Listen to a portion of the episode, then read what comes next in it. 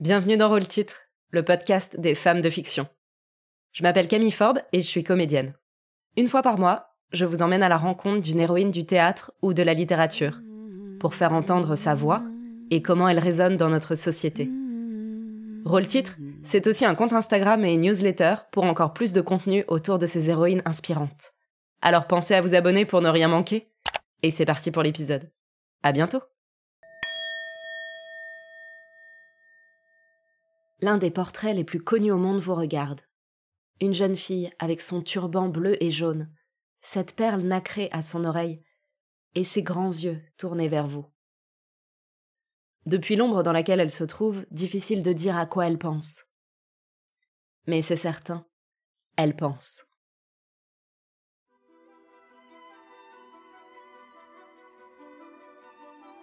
La jeune fille à la perle est un tableau du XVIIe siècle de Vermeer on ignore l'identité de la jeune fille. Mais c'est aussi un roman de Tracy Chevalier, paru en 1999. Tracy Chevalier imagine qui aurait pu être cette jeune fille à la perle.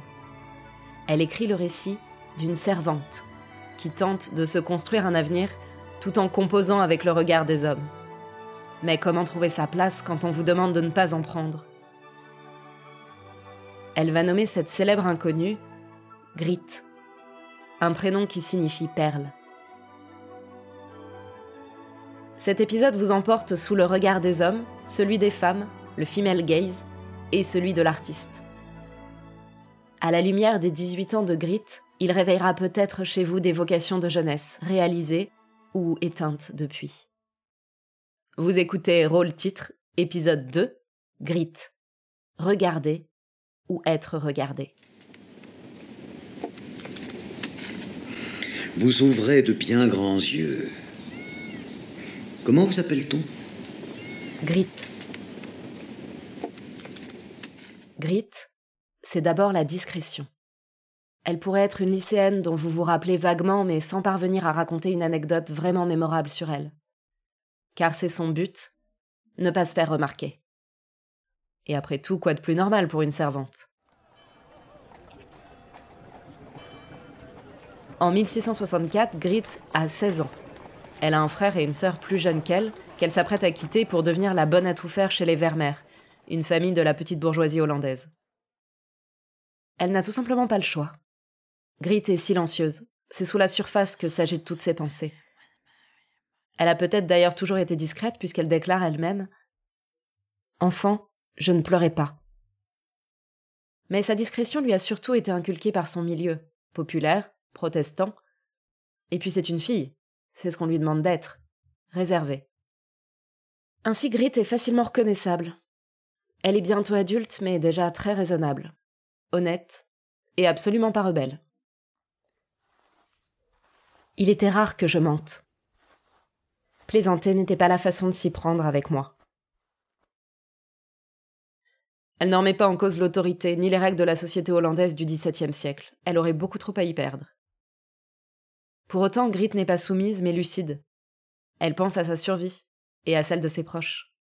Elle est plus secrète que timide, et elle dissimule très bien ses émotions. Ma coiffe couvrait complètement les cheveux et retombait en pointe sur mes joues, cachant ainsi mon expression à quiconque me regardait de profil. Sa question me surprit, mais je n'en laissais rien paraître. Enfin, Grit a du plomb dans la tête. Elle a dû grandir vite, après l'accident qui a rendu son père aveugle. Elle est prudente, mais elle a confiance en ses capacités. Pour toutes ces raisons, Grit est bien différente du portrait des adolescentes insouciantes, inconscientes, voulant tester leurs limites ou jouer à se faire peur. Ça fait longtemps que Grit ne joue plus. En revanche, elle a bien sa vie à construire. Et aller travailler chez les Vermeer va lui donner un monde inconnu à explorer, et va l'exposer à de nouveaux risques.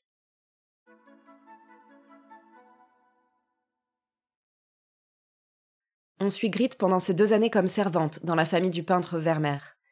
Et le moins qu'on puisse dire, c'est qu'elle va atterrir dans un univers hostile. Allez, au travail. Est-ce que je vous paie à bailler aux corneilles Vous en avez encore pour longtemps? Je vois que vous aussi, devant ces tableaux, vous oubliez les bonnes manières. Débrouillez-vous. Cette fille est un fléau. Grit ne va pas vivre des aventures extraordinaires, mais elle va réussir à s'adapter à un monde extrêmement différent du sien, en tout. En devenant servante, elle rejoint une famille d'un autre milieu social, d'une autre religion. Elle découvre les rapports maître-serviteur. Votre maître est un très grand peintre, Grit. Le plus grand de Delft. Grit a peu de ressources, peu de connaissances et peu d'alliés.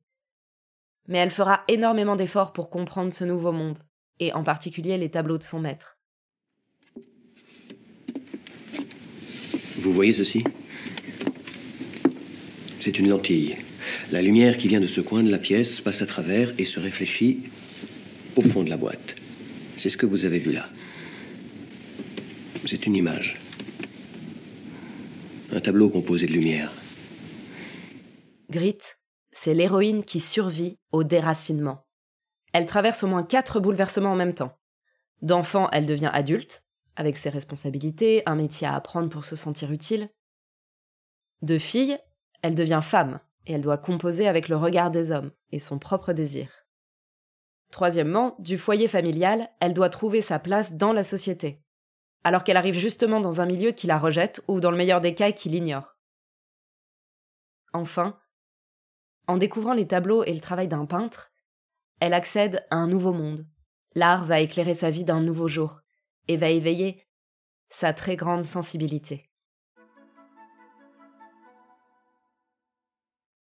Comment résonne le rôle de Grit dans notre société?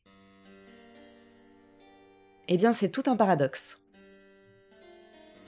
Le portrait de la jeune fille à la perle de Vermeer est mondialement connu. Chacun y va de son avis sur ce qu'évoque cette jeune fille, sur ce qu'elle représente. Tout le monde la voit, mais personne ne sait qui elle est. C'est donc la reconnaissance d'une image, et non d'une personne. En imaginant son histoire, Tracy Chevalier va rétablir un récit derrière le visage. Mais la place de Grit, encore aujourd'hui, ça reste celle d'une anonyme.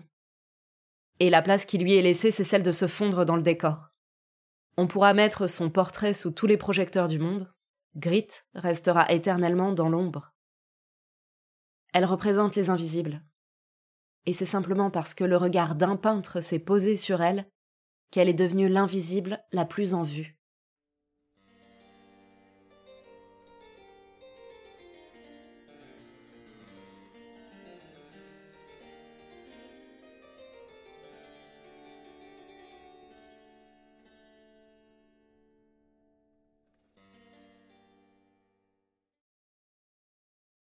Étonnamment, ce rôle de servante du XVIIe siècle nous parle encore aujourd'hui.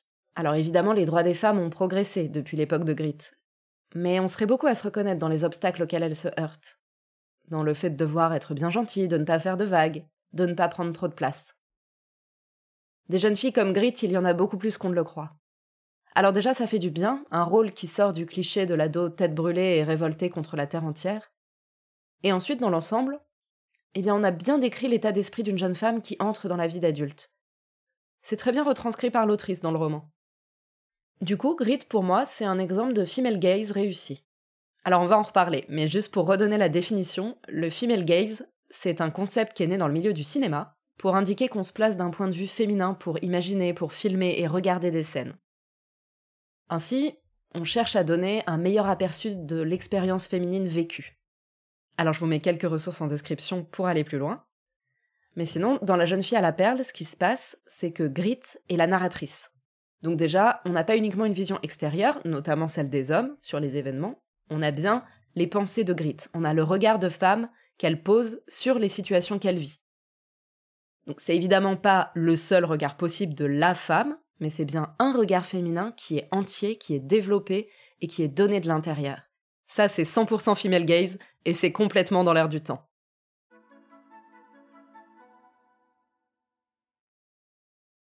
J'ai lu La jeune fille à la perle, adolescente, quasiment à l'âge de Grit. Alors ça m'a beaucoup plu. J'ai été transportée au XVIIe siècle sans rien connaître sur la peinture flamande, ça c'était pas gênant. Et je me rappelle que je suivais très attentivement les choix de Grit. Qu'est-ce que j'aurais fait à sa place? Est-ce qu'elle allait sortir indemne de ce panier de crabes? Le roman finit plutôt bien dans l'ensemble, donc on pourrait dire que la réponse est oui. Et pourtant, j'en ai gardé une sensation de soulagement. Cette idée que Grit, quelque part, elle avait eu chaud, et que son histoire c'était une leçon d'avertissement.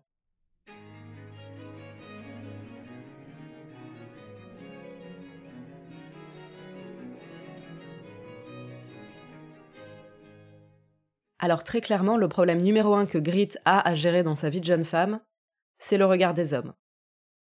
Au départ, les hommes sont assez absents de l'histoire, ce qui est logique pour l'époque, à part son père et son frère, Grit n'a pas de raison d'échanger avec eux.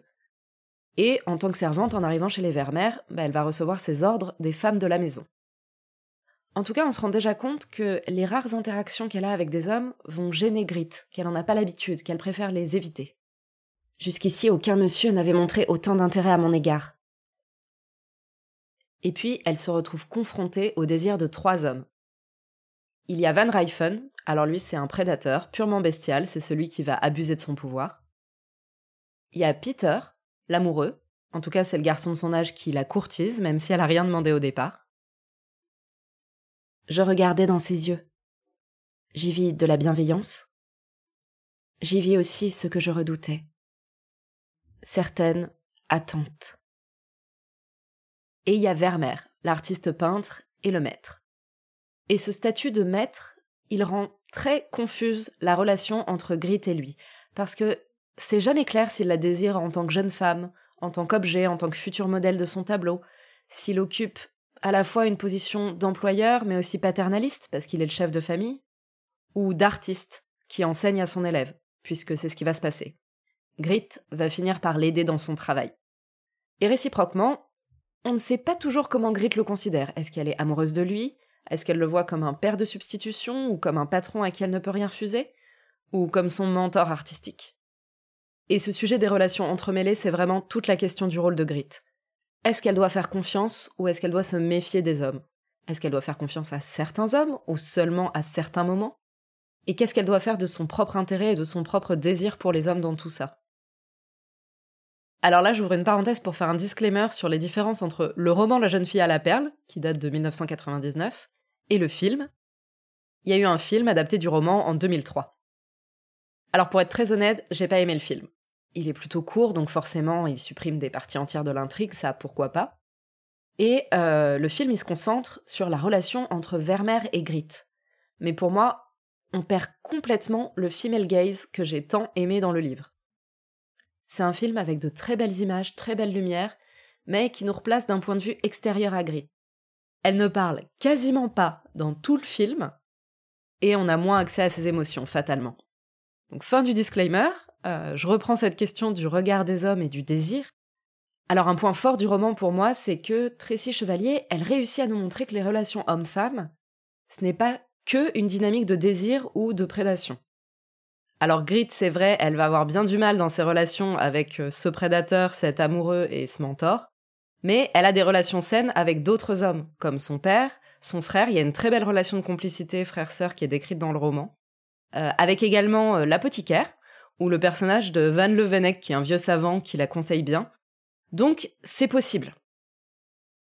Et à l'inverse, comme le film, il a supprimé tous ces personnages masculins secondaires, bah je trouve que c'est vraiment pas une réussite parce que ça nous enferme dans un univers où il y a que ces trois personnages avec lesquels Grit se débat, et donc où tous les hommes sont envahissants par leurs désirs, et où toutes les femmes, surtout les plus jeunes, sont leur proie.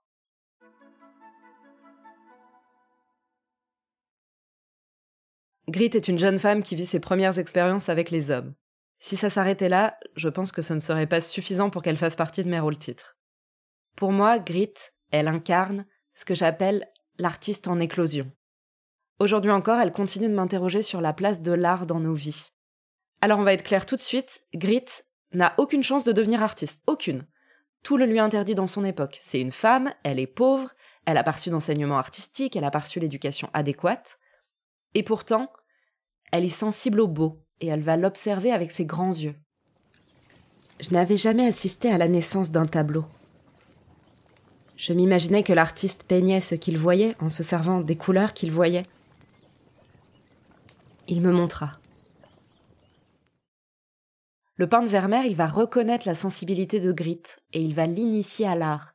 Elle va assister à des séances de peinture, elle va préparer les couleurs, elle va observer les étapes de son travail.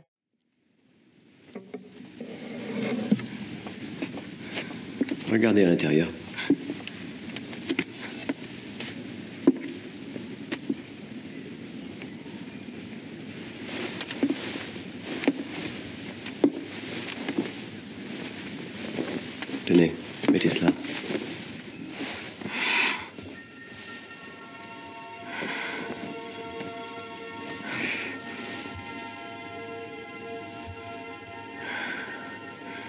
Vous voyez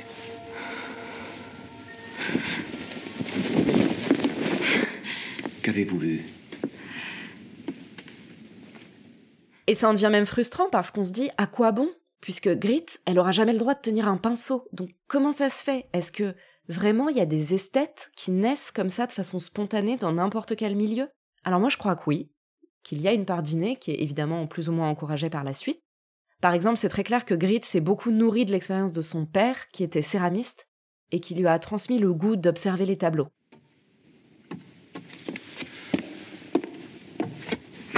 Venez voir. Les nuages. De quelle couleur sont-ils? Ils sont blancs, bien sûr, monsieur. Il parut étonné. Et gris aussi. Il remua légèrement la tête, je l'agaçais. Je finis par comprendre.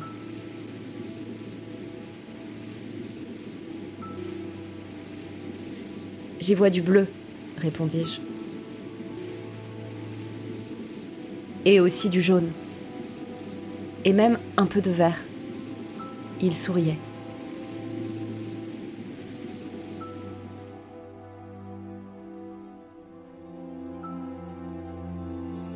Après cela, je ne pouvais m'empêcher d'ouvrir bien grand les yeux.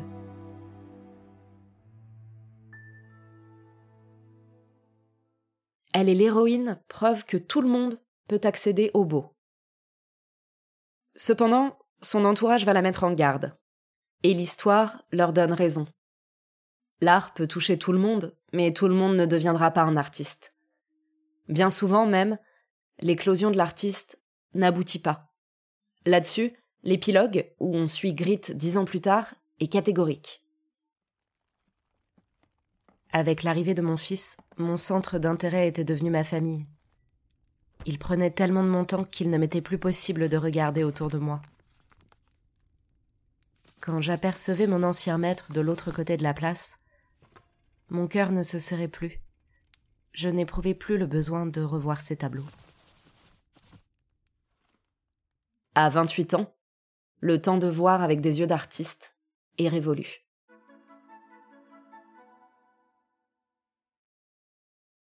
Un autre sujet sur lequel Grit me fait réfléchir encore aujourd'hui, c'est la question du bagage familial et de la transmission.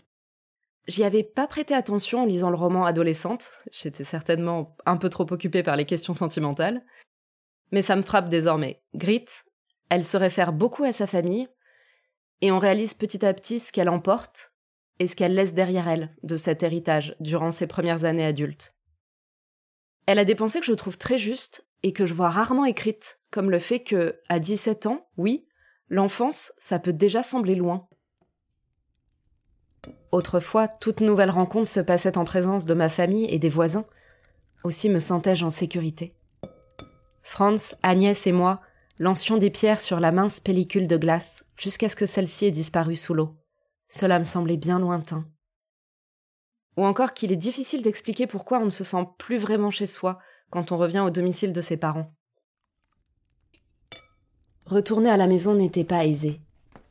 Je finissais par ne plus m'y sentir vraiment chez moi.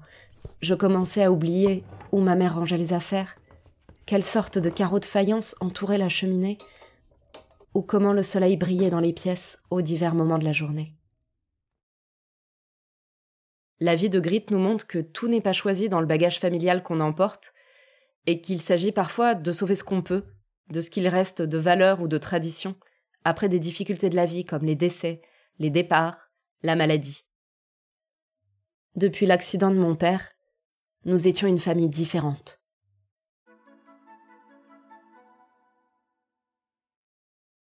Enfin, un autre aspect de Grit dans lequel je me reconnais beaucoup, c'est l'intensité de l'enjeu qu'elle met sur ses choix de jeunesse.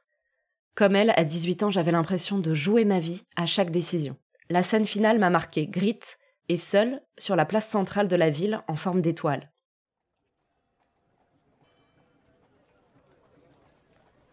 Chaque branche pointait vers une direction que je pouvais suivre.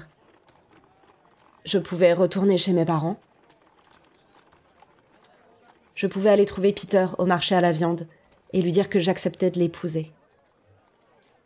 Je pouvais aller chez Van Ruyfen, il m'accueillerait avec un grand sourire.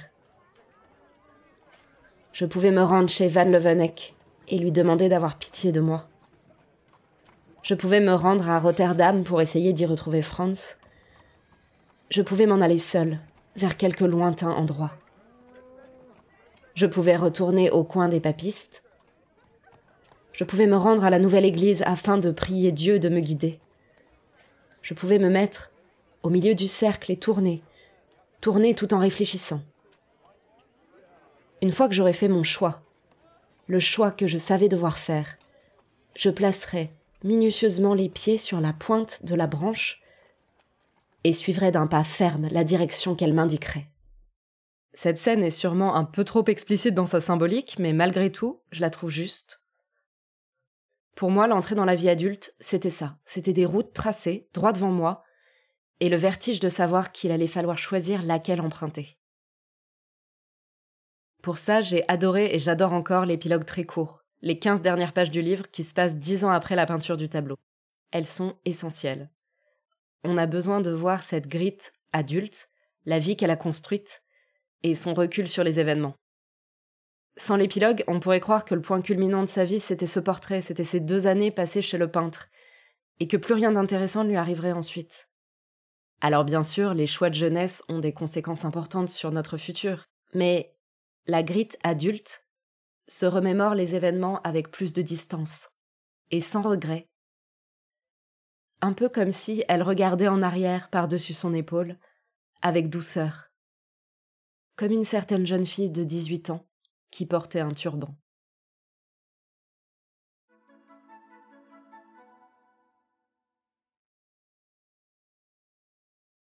Qu'est-ce que nous dit le personnage de Grit comme représentation du féminin? Reparlons un peu du portrait de Vermeer. Ce portrait, c'est la représentation faite par un homme, d'une femme, jeune, belle selon les standards, représenter bouche ouverte, ce qui est complètement inconvenant pour l'époque. Est-ce que ce serait une énième représentation de la femme comme objet du désir? Pas vraiment.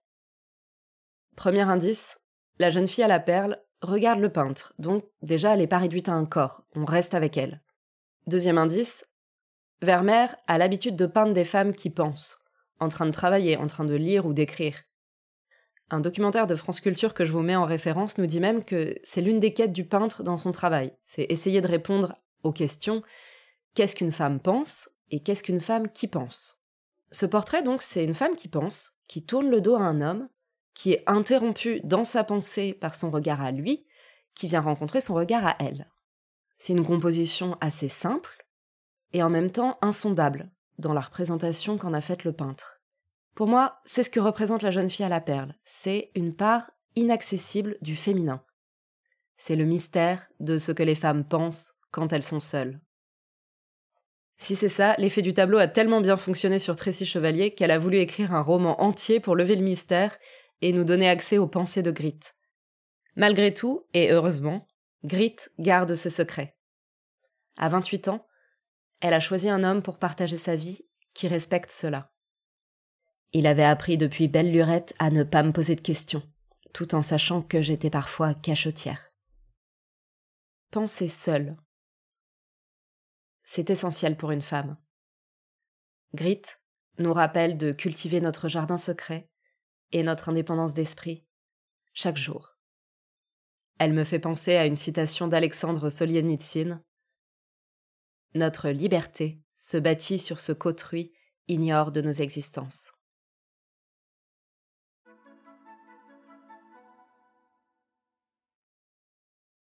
Grit transposé en 2023, qu'est-ce que ça donnerait? Eh bien, si Grit existait aujourd'hui, déjà sa marge de manœuvre serait plus importante. Évidemment, les droits des femmes ont progressé depuis le XVIIe siècle. Mais elle resterait une femme invisible qui n'est pas montrée. Par exemple, elle n'aurait pas choisi son métier par passion, mais parce qu'il faut bien manger. Elle connaît très bien le harcèlement de rue, elle aurait entendu parler de MeToo. Mais elle n'aurait pas le temps de s'en occuper, ni de défendre la cause des femmes. Si Grit était féministe, ce serait en recherchant son indépendance vis-à-vis des hommes à tout prix. Je refusais d'être l'obligé de qui que ce soit. Je garde de Grit son envie d'apprendre et de comprendre, qui la garde en vie. Dans un monde où elle a peu d'opportunités, elle passe une tête à travers chaque porte qui s'en trouve. Ça, c'est une leçon de vie, car peu importe l'âge, on peut se retrouver étouffé par son environnement. J'admire aussi qu'elle ne perde pas ses moyens. Grit nous montre que grande sensibilité et sang-froid ne sont pas incompatibles. Je la convoque quand je suis en danger et que j'ai besoin de calme, d'arrêter de tergiverser et d'agir. Grit est une héroïne qui aide à se dire Tu es loin d'être idiote, tu sais ce qui est juste pour toi, alors vas-y, fais-le. Et y compris à agir sans allié. Tu peux agir, seul. Il est difficile de trouver des défauts à Grit. Elle n'a pas beaucoup de tort, à part celui d'exister dans un environnement qui ne lui est pas favorable. Si par miracle elle était devenue artiste, ce qui lui aurait sûrement manqué, c'est l'imagination. Grit n'a jamais eu de place pour la fantaisie. Elle a pu toucher l'amour, le beau, mais qu'est-ce qu'elle connaît de la joie franche? Et ça, c'est pour moi une absence terrible du roman. Grit ne rit jamais. Le peintre Paul Klee disait que chez un artiste, un œil voit et l'autre ressent. Et les yeux de Grit alors Elle a de beaux yeux parce qu'elle s'en sert. Des yeux pour voir, pour ressentir, pour regarder et refléter celui qui la regarde. Mais Grit, c'est aussi, si on prend la peine de l'écouter, une voix qui perle tout bas.